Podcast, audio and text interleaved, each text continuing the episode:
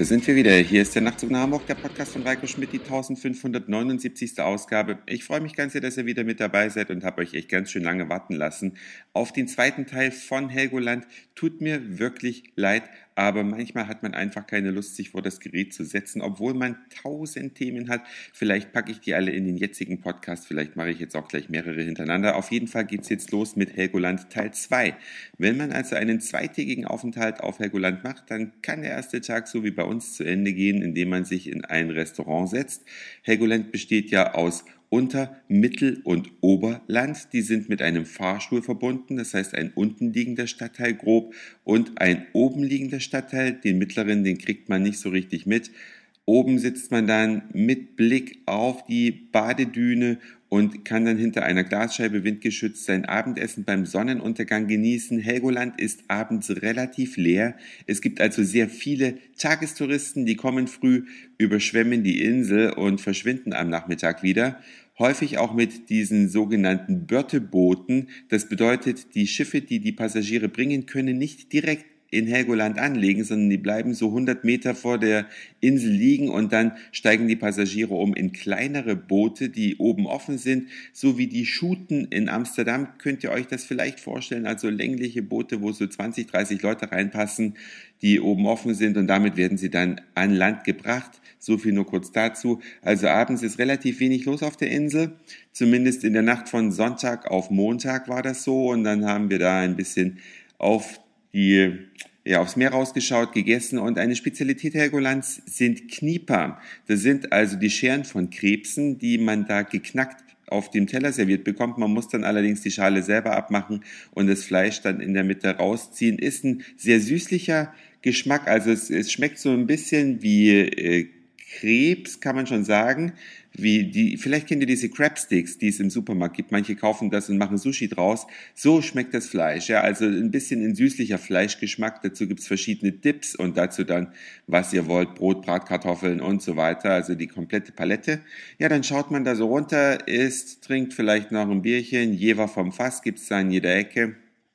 Und dann ist man aber auch völlig tot, weil man ist es nicht gewohnt, den ganzen Tag auch bei Seeluft draußen zu sein, auch wenn man die Hälfte des Tages ja Schiff gefahren ist, aber ja, das Schaukeln des Schiffes gleicht der Körper aus. Man merkt das gar nicht, welche Muskeln da angespannt werden. Das alles die ganze Zeit bei Seeluft. Abends ist man einfach tot und fällt in sein Bett, schläft ordentlich aus, um für den zweiten Tag gewappnet zu sein. Da empfiehlt es sich, auf die Badedüne rüberzufahren. Helgoland ist ja vor zwei, etwas mehr als 200 Jahren in zwei Teile zerbrochen durch eine Sturmflut. Das heißt, die Hauptinsel und die Badedüne sind nur noch mit einer Fährverbindung miteinander verbunden. Da fährt man dann rüber auf die Badedüne, die ist so, ich sag mal, 200, 300 Meter entfernt, also nicht wirklich weit. Rüber schwimmen ist nicht erlaubt. Äh, ein paar machen es trotzdem und ja, wenn man ja, sehr gut schwimmen kann, weiß ich nicht, wie die Strömung ist. Also man sollte sich schon an das Verbot halten und mit der Fähre rüberfahren. Auf der Badedüne ist der Flughafen von Helgoland und da sind dann auch die Robben.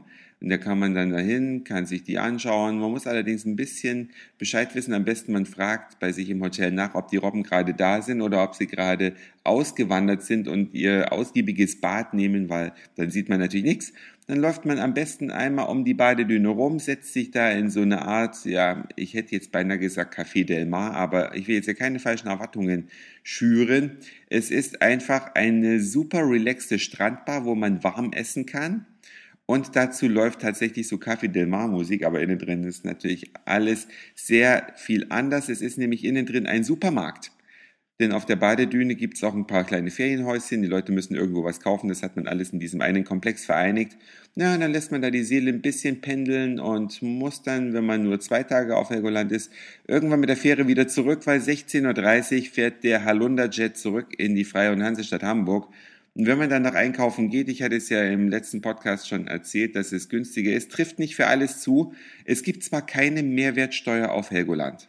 Das stimmt aber das wissen die Geschäfte dort auch und verteuern die Waren teilweise so weit, dass es dann letztlich genauso viel kostet wie an Land.